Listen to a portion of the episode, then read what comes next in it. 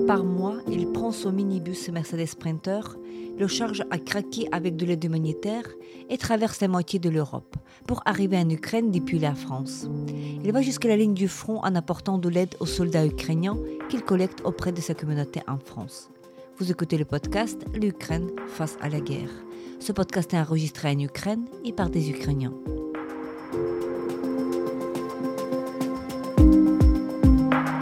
Ce podcast, nous racontons comment l'Ukraine continue à vivre et à résister face à l'agression russe.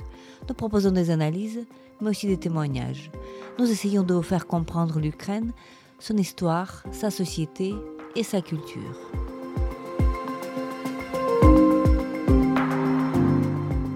Je m'appelle Tetiana Ogarkova. Je suis universitaire et journaliste, responsable du département international à l'Ukraine Crisis Media Center, une ONG dont la mission est d'informer le public étranger sur l'Ukraine. Avec moi, Richard Ducoulombier, citoyen français, entrepreneur qui vient en Ukraine très souvent en apportant de l'aide humanitaire aux soldats.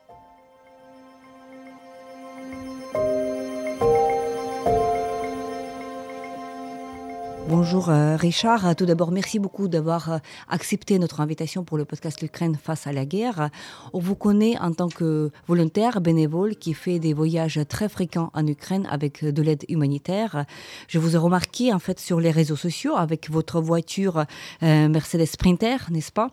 Donc à faire des voyages très réguliers. Racontez-moi votre histoire. Qui êtes-vous déjà? Bonjour Téténia, merci pour votre invitation. oui, tout à fait, je suis français, 54 ans. Euh, je réside en France avec mon épouse Natacha, euh, à qui je suis marié depuis 1995. Nous avons trois enfants ensemble. Et voilà, donc la, guerre a, commencé euh, contre, contre toute toute vraisemblabilité, c'était quelque chose d'inconcevable, c'était inimaginable. Nous étions en Ukraine octobre, novembre, décembre 2021. Euh, sur Kiev principalement et sur les Carpates où on travaille. Et c'était quelque chose d'absolument irréel. On avait beau savoir que les Russes s'accumulaient, s'amassaient avec du matériel sur la Russie et la Biélorussie, c'était quelque chose qui nous semblait absolument euh, invraisemblable, irréaliste. C'était, c'était une menace, c'était un coup de bluff. Et malheureusement, euh, les, choses se sont confirmées, donc euh, avec une prise de décision rapide euh, dès, dès les tout premiers jours de venir récupérer ma belle famille en Ukraine.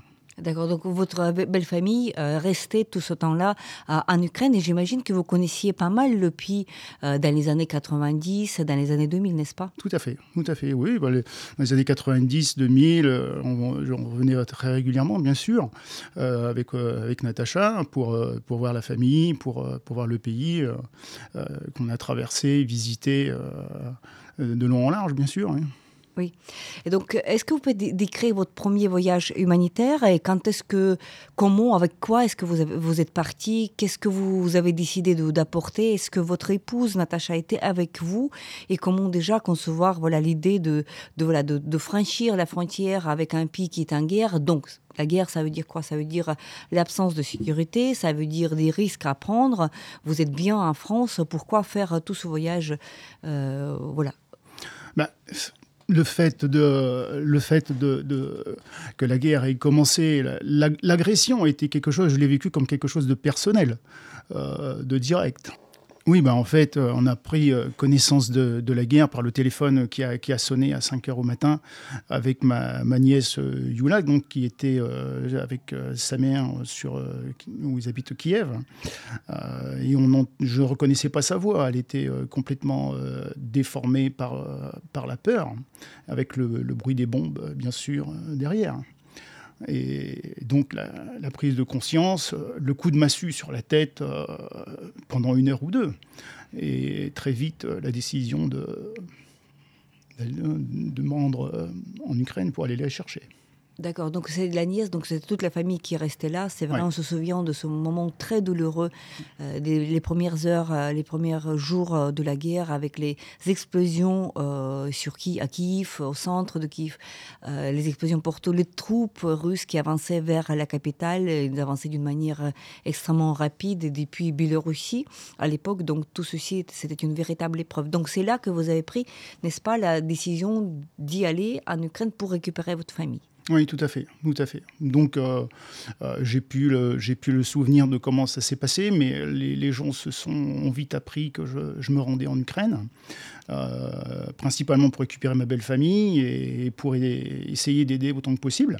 Donc, les gens, les Français sont venus dans ma région en masse m'apporter de la nourriture, des vêtements, de l'argent. les gens apportaient ce qu'ils pouvaient, vraiment de manière importante. Et l'information passé évidemment dans, dans, la presse assez, vite. Des, Français et d'autres Français m'ont contacté en se proposant de m'accompagner, de, m'apporter leur aide. je suis donc parti avec euh, deux Français, euh, Laurent et Jean-Philippe, euh, qui, qui eux-mêmes avaient un fourgon. Donc nous sommes partis à deux fourgons avec une remorque pleine, remplie de, dedans pour l'Ukraine. C'était quelle date déjà? C'était tout début mars, c'était les, les tout premiers jours de mars. Et en attendant, votre belle famille, elle se retrouvait à Kiev en vous attendant? Oui, ma, belle-mère, ma, belle-sœur, ma nièce, ma petite-nièce se trouvaient dans le, dans le, dans le métro euh, de Kiev. Et euh, voilà, j'aurais demandé de, sortir le plus vite possible parce qu'on voyait bien ce qui, ce qui était en train de se, passer. Et elles ont accepté. Euh, elles ont pris le, un, train in extremis, elles ont, sont parvenues à prendre un, train pour, pour le vivre, mhm. où je suis allé les récupérer. Donc le, premier voyage, c'était jusqu'à Lviv, c'était pas jusqu'à Kiev. Non, le, premier voyage, c'était impossible d'aller. Euh, je voulais aller, euh, je voulais me rendre sur Kiev. C'était impossible, c'est juste impossible. C'était, euh, c'était, voilà, on savait que c'était, c'était suicidaire. Quoi. Mmh. j'aurais voulu m'approcher pour, pour aller chercher mon, beau-frère et son épouse également, qui étaient restés à côté de, de, de Ah oui, donc il y avait la famille qui, qui avait resté à côté de Boucha pendant ce temps-là. Donc, mais il n'y avait pas de moyen de les. Qu'est-ce qui leur est arrivé à cette partie de la famille? Ben, ils sont, mon, beau-frère et ma belle-sœur sont, sont restés euh, dans leur maison, à la sortie d'un petit village à côté de, de Boucha. Donc, ils ont bien sûr vu les, les chars arriver, euh, les, les, Russes dans, le, dans leur village. Et bon, ils ont eu le, ils ont eu la chance de pouvoir s'en sortir. Ils n'ont pas, eu, euh, n'ont pas été touchés personnellement. Ils ont été témoins de beaucoup de choses, bien sûr, mais n'ont pas été touchés personnellement. Est-ce que leur maison est restée intacte Oui. Oui. ce qui était extraordinaire. Donc, le, la chance peut-être qu'ils ont eue, c'est que la maison voisine était une des plus belles maisons du village, appartenait à des notables euh, de, Kiev, et les Russes se sont concentrés sur cette maison, ce qui les aura probablement sauvé la vie. Mhm. D'accord. Donc ils ont pu quand même partir à Kiev se mettre en sécurité. Et vous avez récupéré cette partie de la famille à Lviv et vous, vous les avez amenés en France, n'est-ce pas? Oui, tout à fait. Donc j'ai livré euh, à des organisations ukrainiennes, des associations, les, les dons que j'avais apportés et je suis reparti avec ma belle famille. Tout à fait. D'accord. Mais euh, avec votre famille, enfants en sécurité, euh, tous réunis en France, euh, vous repartez tout de suite, bah, presque tout de suite, dans d'autres voyages humanitaires. voilà, donc tant qu'il n'y avait plus personne de, votre famille en Ukraine, vous, vous continuez ces activités et pourquoi? Ah, c'était une, je ne sais pas, ça s'est fait naturellement, c'était une évidence. C'était une évidence. L'Ukraine, c'est un peu mon deuxième pays. Et c'était une évidence pour moi de, de continuer je n'avais pas de questions à me poser. C'était une évidence. On était entré dans ma maison. Oui. Comment est-ce que euh, vous organisez tout le processus de la collecte euh, de, de l'aide humanitaire? Comment est-ce que vous organisez votre trajet? Comment vous identifiez où sont les besoins euh, en ce moment-là pour entreprendre ce voyage très personnel? Euh, qui dure, euh, on, l'aura compris, il dure plusieurs jours, voire semaines, parce qu'il faut faire toute la route en voiture depuis la France jusqu'à l'Ukraine. Après, il faut, rouler en Ukraine. Après, il faut décharger. Euh, comment est-ce que tout ça s'organise depuis la France? Ah, Au début, j'avais un contact avec l'association des, femmes d'Ukraine à, Kalouche. Et donc, les, dons arrivant en, masse, je faisais des, des allers-retours depuis le sud de la France, en passant par la Slovénie, l'Italie, la Slovénie et la Hongrie. Euh, où j'apportais les, les, dons à Calouche. Euh, mais bon, malheureusement, les, dons, comme un peu partout, je pense, euh, ont fini par tarir. il a fallu aller au contact des gens pour, pour obtenir des dons, parce que ça ne venait plus tout seul. Donc les trois premiers voyages, les, gens m'avaient m'avaient donné une certaine somme qui couvrait les, frais de, carburant, d'autoroute. Et puis après, ben, ça s'est ça s'est arrêté. Un, Français, un ami de, ma région, Jean-Pierre, m'a soutenu financièrement autant qu'il a pu. mais bon, voilà, ça reste des sommes d'une certaine importance et aujourd'hui, je finance avec euh, mes fonds propres et je collecte avec des, Français, Françaises, euh, auprès des, particuliers, des, magasins. On collecte les, hôpitaux également, les infirmières euh, indépendantes, les, médecins. On collecte tout, ce qu'on peut apporter pour les besoins, principalement donc des défenseurs sur le front. Oui, d'accord. Donc, c'est une activité qui, qui, se rajoute à votre travail principal parce que vous, vous travaillez toujours, vous mettez vos propres fonds euh, pour ces, ces voyages, les allers-retours, vous mobilisez les, réseaux, les réseaux autour de vous, des particuliers, des gens bah, comme, comme tout le monde, un peu qui, qui participent. Qu'est-ce que vous apportiez le plus au début? Est-ce que ça avait changé durant ces longs mois de guerre? On arrive bientôt dans deux ans de, après cette grande invasion russe. Alors, au début, c'était beaucoup de, de la nourriture euh, on avait fait un appel aux dons principalement euh, alimentaires. Les, besoins, les autres besoins, je ne les connaissais pas encore. Euh, j'avais pas vraiment au début de contact avec, le, avec les, défenseurs, avec, avec l'Est du, pays, avec le Donbass. donc c'était principalement de la nourriture, des vêtements, très principalement.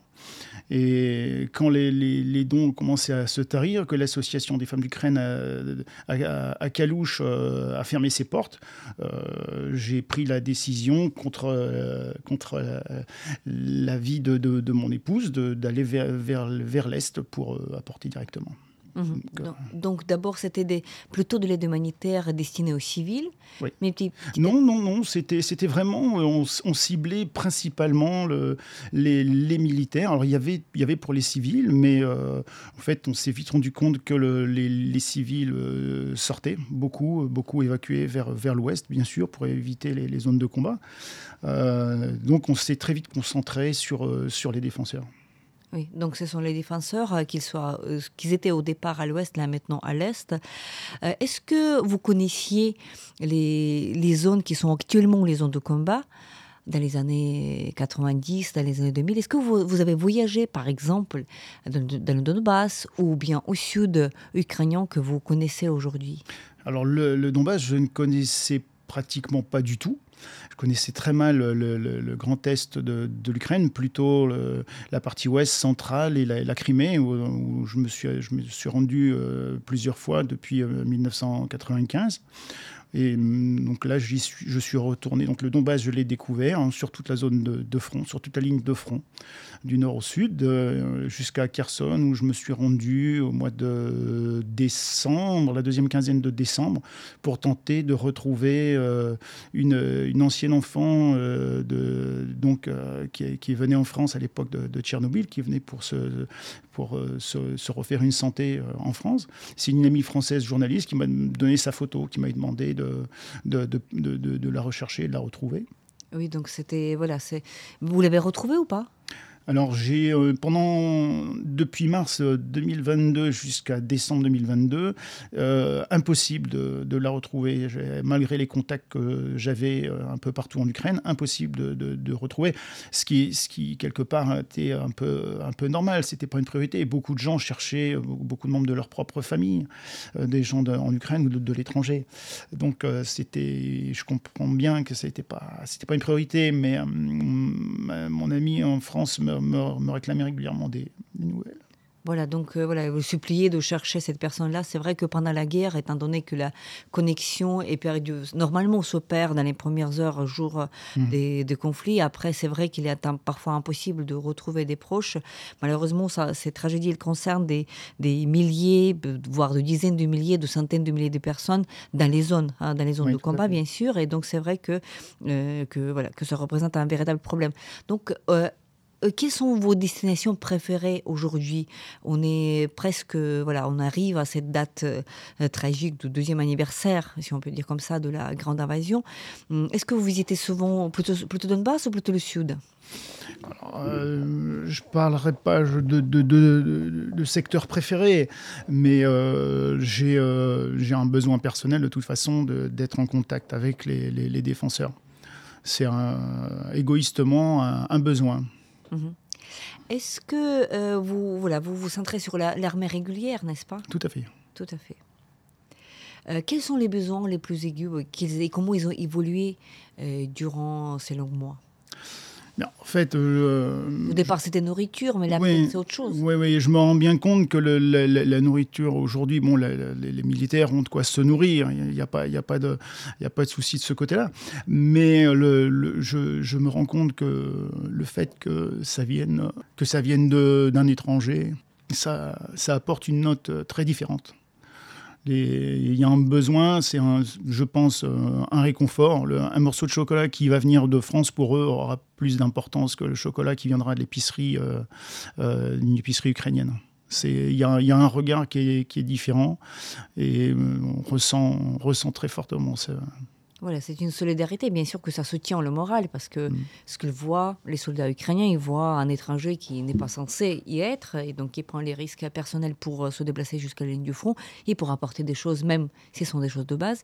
Mais euh, voilà, c'est plutôt un geste, un geste de solidarité dont bien sûr tout et chacun en a besoin, et donc les soldats euh, en priorité. Est-ce que euh, dans ce que vous apportez, il y a des, gilets pare-balles, des casques, des quelque chose comme ça? J'ai apporté, dans, mes premiers voyages, euh, j'ai pu collecter des, gilets pare-balles, mais en fait, ce que je collectais n'était pas, ne répondait pas vraiment aux besoins des militaires. C'était des, gilets de première catégorie qui, qui étaient plus pour protéger contre un couteau ou une, arme à feu de petit calibre. Donc euh, non, j'ai pas, j'ai pas pu euh, apporter ce, genre de matériel euh, nécessaire et efficace. Oui, parce que là, oui, c'est vrai que tous aujourd'hui, on, ne peut pas dire qu'il y ait des problèmes pour, pour des gilets pare-balles dans l'armée ukrainienne, mais c'était un véritable problème tout au départ. on les cherchait partout, en Europe, dans les pays étrangers, parce qu'on n'avait pas assez, en fait, mhm. pour les forces de la défense. alors, quoi d'autre apportez-vous? Aujourd'hui, hein, beaucoup de médical. Euh, j'ai créé ma propre association, euh, but humanitaire pour l'Ukraine, euh, donc les gens commencent vraiment à me connaître en, France et mes actions. Donc d'autres bénévoles viennent se greffer et m'aident grandement pour récupérer des, dons auprès de, de médecins, d'infirmières indépendantes. Oui, donc il y a beaucoup de, de, médical. Euh, générateurs, sans doute? Oui, mais également des générateurs. Alors, plus c'est tous les deux, trois derniers voyages, euh, malheureusement, non, on n'en a plus.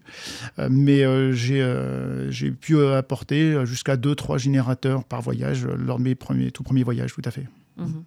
Et dernièrement, j'ai vu euh, sur votre, vos réseaux sociaux, notamment sur votre Facebook, que vous vous êtes mis, euh, il y a quelque temps, d'amener des voitures, des voitures qui sont très nécessaires hein, sur la ligne du front, que pour l'évacuation aussi euh, de, blessés, pour autre chose, pour le transport. Donc il y a déjà des voitures que vous apportez. Oui, ben là j'ai une voiture que je vais récupérer aujourd'hui ou demain, que j'ai pu faire venir jusqu'à Kiev pour, pour, les, pour les défenseurs, tout à fait. Une voiture que j'ai financée pour, euh, pour l'armée ukrainienne. Donc vous avez financé vous-même, sans faire la collecte, sans avoir recours à une collecte de fonds. Et vous l'amenez où? Dans le Donbass. Je ne donnerai pas le lieu ici, bien sûr, mais euh, dans le Donbass, tout à fait. Euh, je vous vois circuler dans les endroits assez dangereux, tels Avdivka pour votre dernier voyage, pas celui-ci, mais le voyage d'avant. Vous approchez d'une manière assez, euh, assez courageuse vers les lignes du front où, on peut avoir le risque de missiles, où il y a des missiles C-300, où il y a les feux euh, d'artillerie. Est-ce que vous avez peur? Aujourd'hui, c'est plus la peur qui prime, c'est la colère. La peur la peur, j'ai pris conscience vraiment pleinement euh, de la peur quand j'ai passé la, frontière la toute première fois début mars, où je suis resté pendant plusieurs heures côté ukrainien parce que je suis venu sans prendre de disposition au préalable, donc je n'avais pas les documents, les tampons pour, pour entrer, j'avais juste mon passeport.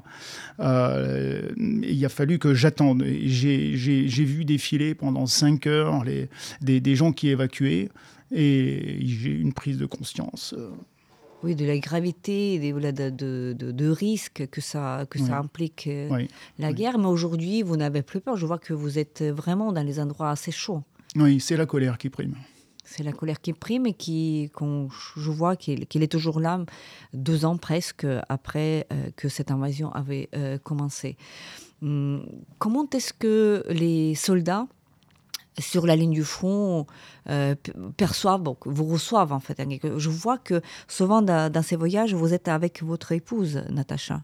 Mais en fait, non. C'est au début, j'étais, pour moi, il était hors de question d'emmener qui que ce soit. Mon, mon, fils aîné, mon fils César, il voulait également m'accompagner, mais c'était, c'était pas possible. Oui, c'était pas possible. Mm. Et comment déjà réagissent vos enfants à ces départs euh, qui, sont, qui commencent à, à devenir fréquents, très fréquents? Au départ, bon, je laissais facilement entendre qu'il n'y aurait pas d'autre voyage. C'était l'ultime voyage. Donc, euh, il l'acceptait à cette condition-là. Mais euh, donc, mon épouse s'est, fortement opposée, bien sûr, à ce que, je vienne euh, tout simplement en Ukraine. Mais voilà, donc j'ai fait mes premiers voyages seul, parfois accompagné de, bénévoles français sur les tout premiers voyages. Puis après, j'ai préféré partir seul pour des raisons de point de vue sur, euh, sur ce qui pouvait motiver euh, les, bénévoles à venir en Ukraine.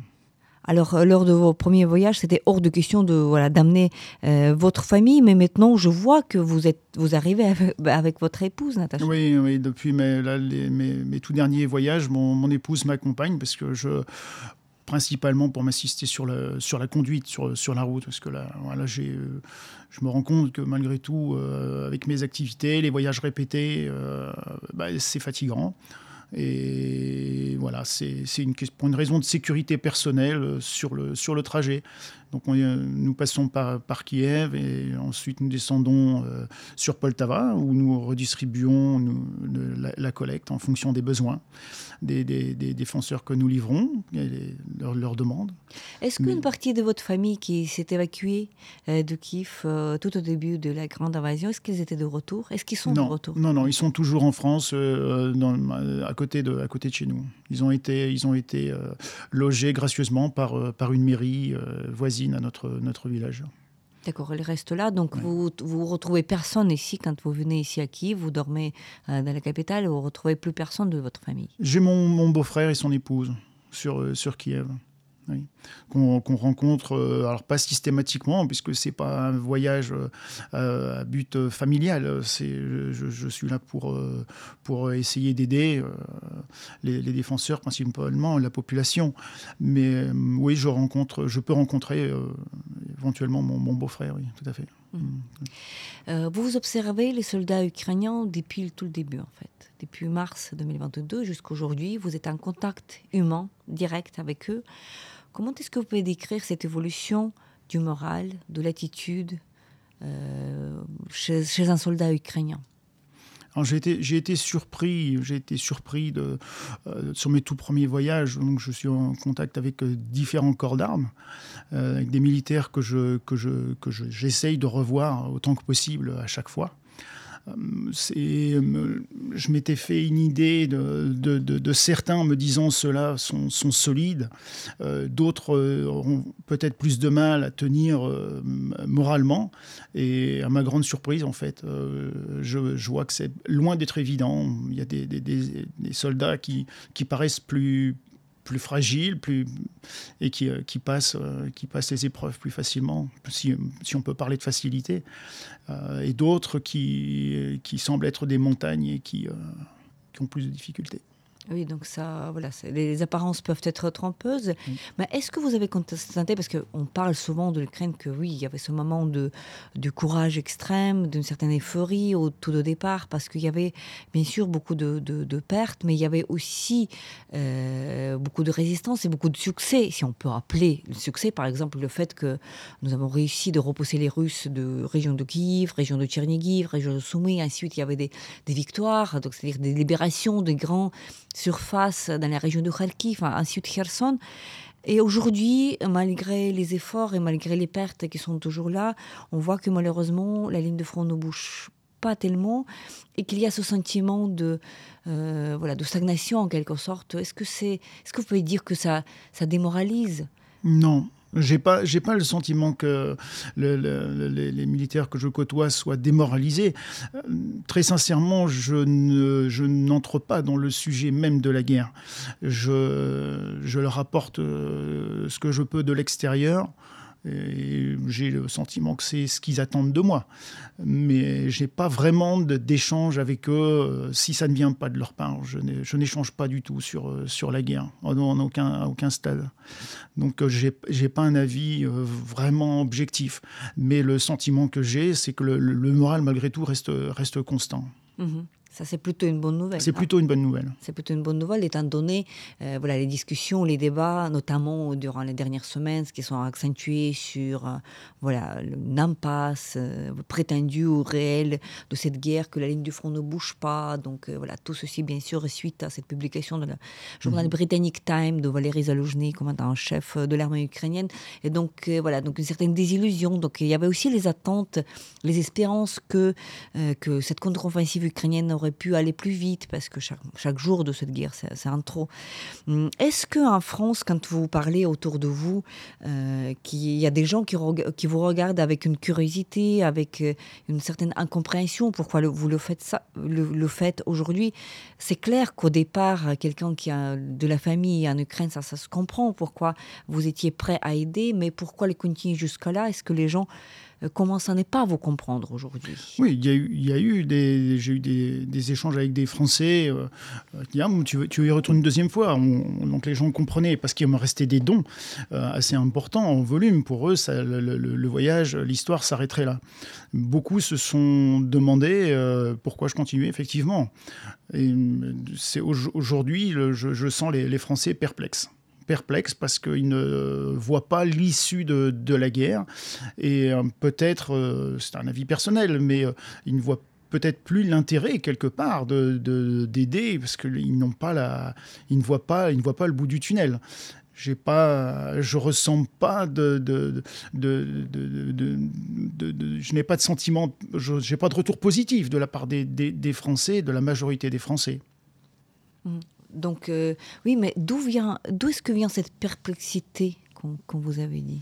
Ah, je, pense que le, le, le, français euh, a une vision des choses et un, état d'esprit très différent des Ukrainiens très différent des Ukrainiens. Je pensais, euh, je pensais bien connaître les Ukrainiens depuis 1995, où j'ai connu l'Ukraine donc quasiment à son indépendance, avec les, toutes les difficultés qu'elle pouvait rencontrer. je pensais connaître les Ukrainiens. Oui. Mais là, euh, voilà, donc on peut dire euh, carrément qu'il y, ait deux, approches, euh, voire deux mentalités, deux approches par rapport à cette guerre. Est-ce que vous, serez d'accord si, voilà, si on désigne ça comme une certaine indifférence dans laquelle se place la France? Je veux dire, je ne parle pas de la position politique, je parle bien sûr de l'opinion publique, de cette attitude que vous constatez en étant à l'intérieur de la société française. Hum, je, pense que de manière générale, c'est triste à dire, mais c'est un constat, le français est assez égoïste.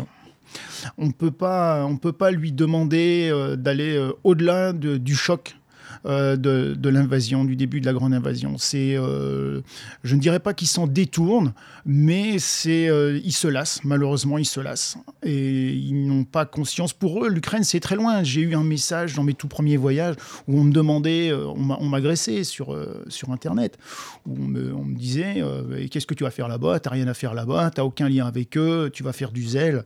J'ai eu des, là, des comportements assez agressifs. et là où je me rendais compte quand même de la gravité de la situation stupidité des gens où on me disait euh, on n'a rien à faire de ce pays qui est à 8000 km de chez nous.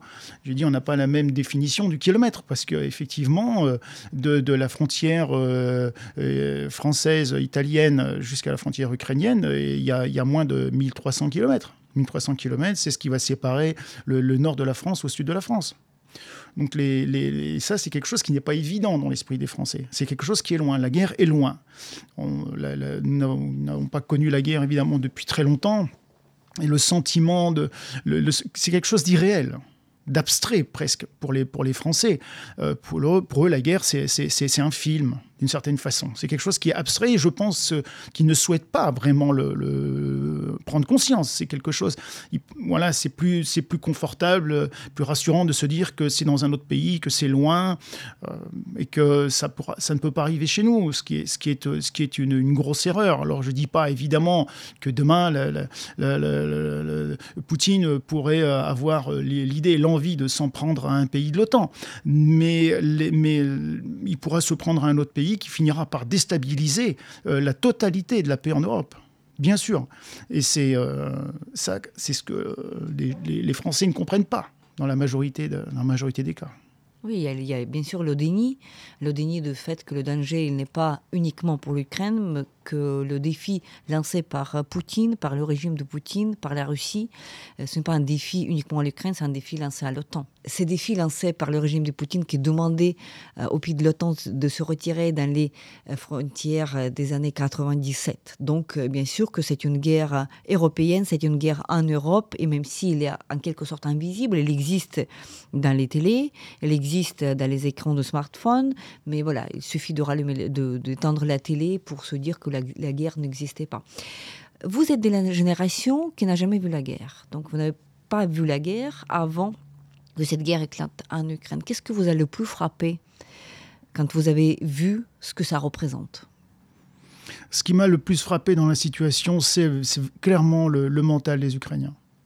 C'est quelque chose qui, qui m'a surpris. Euh, positivement, bien sûr, et une prise de conscience. Euh, donc, je me suis d'autant plus rapproché à vouloir comprendre et connaître l'histoire de, de l'Ukraine, que ce soit l'Holodomor, entre, entre, autres, bien sûr, mais pour comprendre l'attitude et l'état d'esprit de, de l'Ukrainien, l'Ukrainien, l'Ukrainienne.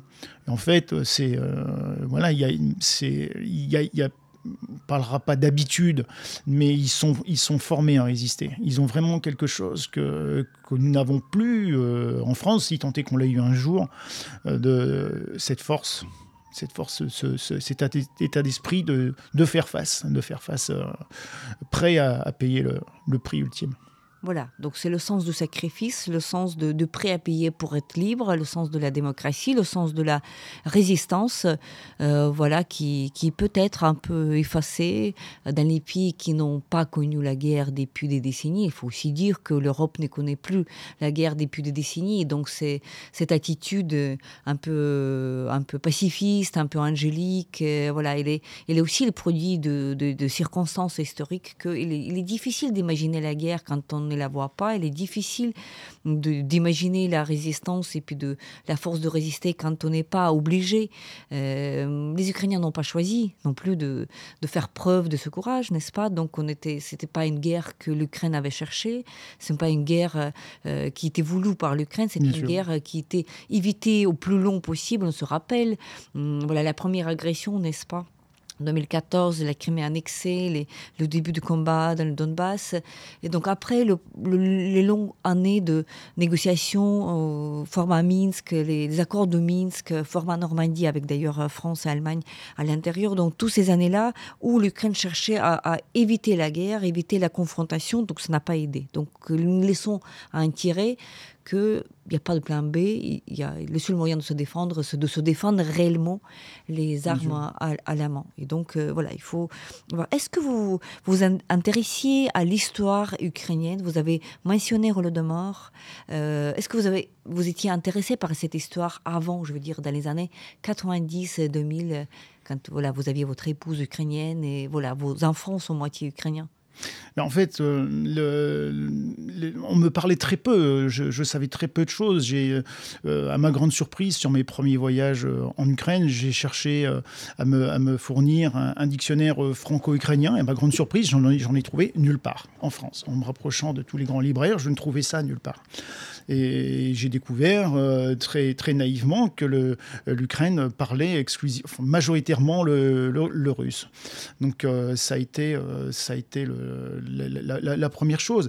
il y a très peu, j'avais très peu, mon, beau-père que je n'ai pas connu, qui était euh, officier de l'ex-armée soviétique, euh, décédé très, très, très jeune, juste, juste à sa retraite. Euh, on avait très peu, j'avais très peu d'informations sur, sur, ma, sur ma belle famille, sur, sur, sur l'Ukraine en général. Il y avait, j'avais le sentiment d'un peu quand même d'une omerta, une volonté de, de, se taire sur, sur l'histoire. Il fallait, il fallait pas dire les choses. Il fallait pas parler de, de, ce qu'ils avaient vécu, de ce qu'ils avaient traversé, subi euh, euh, par, la, par la Russie. Il y avait, euh, si je peux énumérer un, un, moment, un moment qui m'a marqué, c'était le, le, 9 mai 1995. J'étais donc à Kiev chez, ma belle-mère et c'était la, fête nationale sur la place rouge à Moscou. Ma, belle-mère debout dans, son, séjour qui me, qui me dit très fier, le menton relevé, regarde Richard à la télé, euh, ce sont nos frères, euh, les Russes. Euh, je lui ai répondu, je ne comprends pas, pour moi ce ne sont pas vos frères. L'Ukraine c'est l'Ukraine, la Russie est la Russie. Donc c'est une question de génération. C'est vrai que, euh, que, voilà, que cette belle-mère, on peut facilement imaginer ici en Ukraine, elle avait vécu pendant les décennies de, de, cette histoire soviétique et donc c'était cette propagande qui, qui était là. Elle était née, euh, grandi, voilà, grandie dans l'époque, dans, dans, le pays totalitaire euh, qui, voilà, qui imposait cette vision de choses. Donc, oui, tout à fait, tout à fait. Là, euh, je, je, peux comprendre son ressenti. C'était aussi une, certaine forme de nostalgie. Elle, euh, a connu, euh, elle a connu l'ère soviétique depuis toujours, depuis sa naissance, et pour elle, ça, reflétait le, passé, donc la, vie heureuse avec son, son, mari défunt. Donc une, une, période où elle avait un, certain équilibre mm, qui lui, qui, lui, qui lui manquait, bien sûr, parce que les l'indépendance de, euh, de l'Ukraine a été un moment un peu compliqué, de toute façon, bien sûr, pour tout le monde. Donc c'était euh, c'était c'était quelque chose, euh, c'était un point de vue qu'on ne partageait pas, mais je n'avais pas assez d'informations et de connaissances sur l'histoire de l'Ukraine. J'ai vraiment appris à connaître l'Ukraine au fil au fil du temps. Euh, L'Holodomor, on en a très peu parlé au début. C'est quelque chose et à ma, surprise, des, des Ukrainiens me, me, me, disaient presque ne pas savoir de quoi il s'agissait. C'était c'était quelque chose qui était assez irréel comme situation. Oui, mais les choses ont commencé à changer. Il faut aussi dire que les Ukrainiens n'en parlaient pas. Je me rappelle très bien le moment où Holodomor est devenu euh, quelque chose d'important dans le discours politique. C'est venu avec la présidence de Viktor Yushchenko qui avait introduit en France ce sujet douloureux euh, voilà, pour la mémoire nationale. Aujourd'hui, euh, chaque année, on voit de plus en plus de gens qui, qui mettent les bougies à la fenêtre à chaque quatrième samedi, samedi de novembre. Donc pour, euh, voilà, dans ce geste d'inviter les familles qui, qui, ont été mortes euh, lors de cette famine artificielle à manger. Donc euh, partager, partager le dîner ensemble. Donc voilà, donc cette prise de conscience historique, elle était aussi progressive en Ukraine. Donc, donc elle n'est pas venue d'un coup.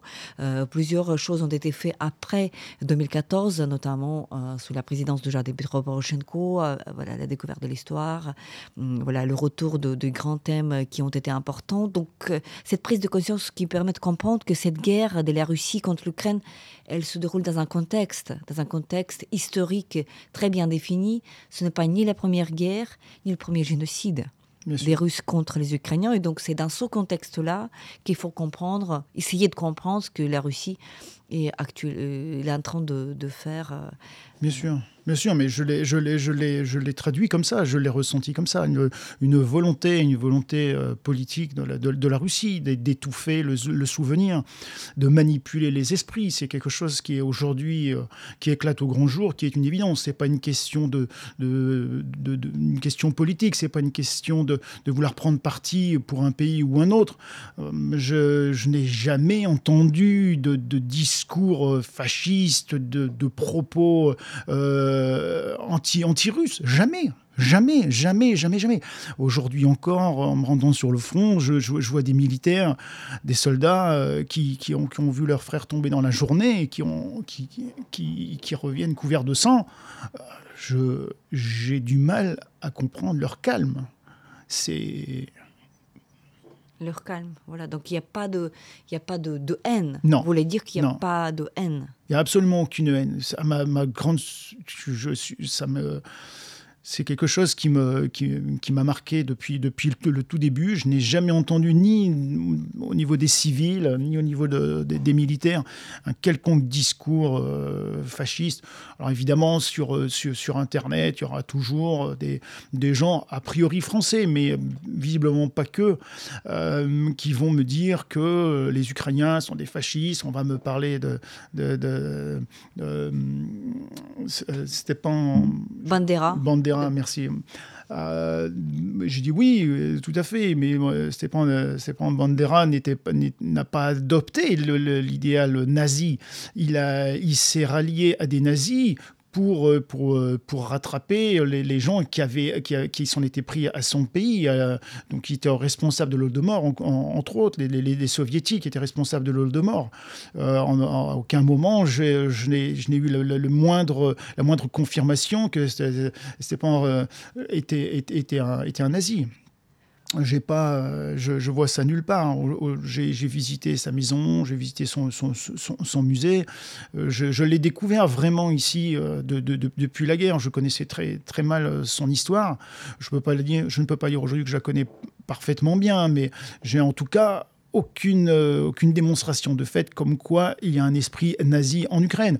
Euh, sans, oublier que Bandera a été euh, emprisonné par les nazis, n'est-ce pas? Donc dès qu'ils ont appris qu'ils avaient ce projet de, de l'indépendance de l'Ukraine, mmh. ils ont dit non, non, non. Donc il était, voilà, il était transféré en Allemagne dans un camp de concentration. Mmh. C'est-à-dire que on n'envoie pas dans le camp de concentration les collaborateurs, n'est-ce pas? sûr, Donc ça c'est voilà aussi une expérience historique qui nous dit cela.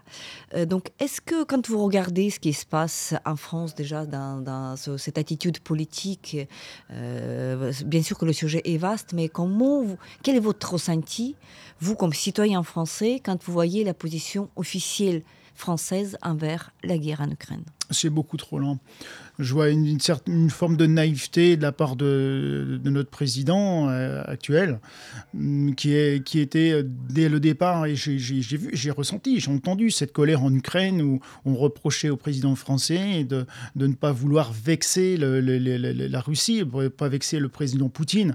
Alors c'est un discours que je peux entendre, que je peux comprendre, mais à un moment donné, il faut arrêter d'être naïf. Il, y avait, il, était, il était évident que le, les échanges avec Poutine euh, était stérile, qu'il n'y avait rien à attendre de lui, qu'il avait, il avait, il avait pris la décision de, de, de, de, de marquer son, son, territoire sur, sur l'Ukraine. L'Ukraine s'est opposée, il s'attendait vraisemblablement pas à la résistance à laquelle il s'est retrouvé, à laquelle il a fait face. Pour moi, très simplement, Poutine s'est tiré une balle dans le pied gauche et pour se dépatouiller, il s'en est tiré une dans le pied droit. Et aujourd'hui, il n'a plus d'autre alternative. Il n'a pas d'autre alternative que d'aller au bout. Sinon, c'est son propre peuple qui risquerait de se retourner contre lui. C'est mon point de vue. Et je pense que l'Europe a été trop frileuse trop longtemps, euh, ce qui a peut-être aussi ce qui a motivé ma, décision de, prendre des choses euh, d'une manière plus personnelle, avec un engagement personnel, qui, qui, continue, euh, qui, voilà, qui, qui, est là, qui vous fait faire des voyages très réguliers. Vous venez une fois par mois à peu près À peu près, oui. C'est cadencé par, euh, par la, les, les, collectes de dons, bien sûr, qui, qui deviennent de plus en plus compliquées, euh, et par mon activité professionnelle qui est, qui est nécessaire pour pouvoir financer, bien sûr, mes, mes voyages en Ukraine. Qu'est-ce que vous faites comme profession? Eh bien, je suis chef d'entreprise. Euh, je, construis avec l'Ukraine précisément, dans, les Carpates, des, chalets euh, en, massif, en rondin, en madrier, que je, que je livre ensuite dans toute l'Europe. Oui, après, voilà, vous les transportez depuis l'Ukraine oui. jusqu'à l'Europe. Tout à fait. Les, les, donc, ce sont des, des, produits euh, euh, construits de toutes pièces en Ukraine, numérotés, démontés, chargés sur des camions, et nous les livrons et remontons euh, chez nos clients. Et comment ça marche pendant la guerre? Est-ce que ça avait changé quelque chose? Est-ce qu'il y avait des changements?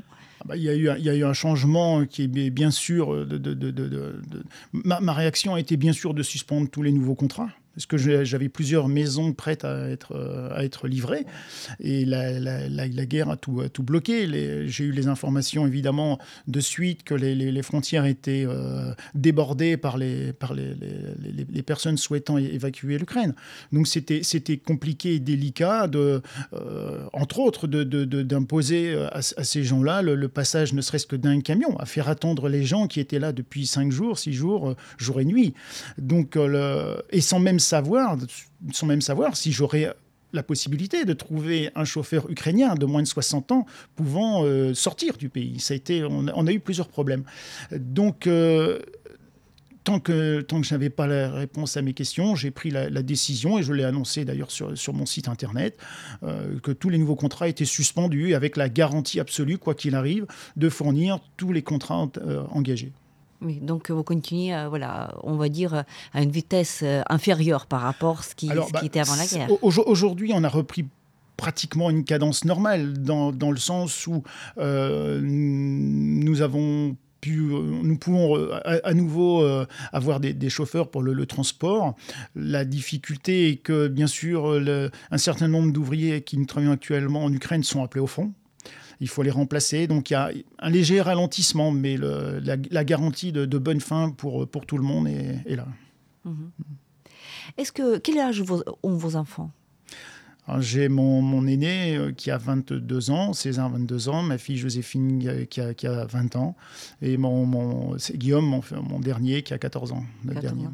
Euh, je, je, le demande pour, pour, poser cette question sur est-ce que vos enfants, qui sont mi-ukrainiens d'ailleurs, est-ce qu'ils est qu'ils comprennent ce que vous faites? Est-ce qu'ils se sentent ukrainiens? Ils sont nés en France, ça c'est clair, et, ils ont été élevés par le système français. Leur mère est ukrainienne, mais est-ce que dans cette, euh, ce combat euh, de l'Ukraine contre la Russie, est-ce que s'y reconnaissent eux? Ah oui, alors j'ai le sentiment qu'ils partagent le même point de vue que moi. C'est-à-dire que, effectivement, euh, si on regarde mon passeport, je suis français. Mais c'est la situation, la situation générale qui fait qu'on est tous ukrainiens. Vous êtes tous ukrainiens. Merci beaucoup Richard euh, pour cet entretien et merci surtout pour tout ce que vous faites pour les Ukrainiens, pour les défenseurs de l'Ukraine qui sont actuellement dans l'étranger, qui font tout le possible pour défendre notre pays face à l'ennemi euh, qui est toujours là et qui ne lâche pas cette lutte et dont le but est très clair, c'est de d'effacer l'Ukraine de la carte politique du monde. Merci beaucoup. Merci à vous, ça va Ukraine.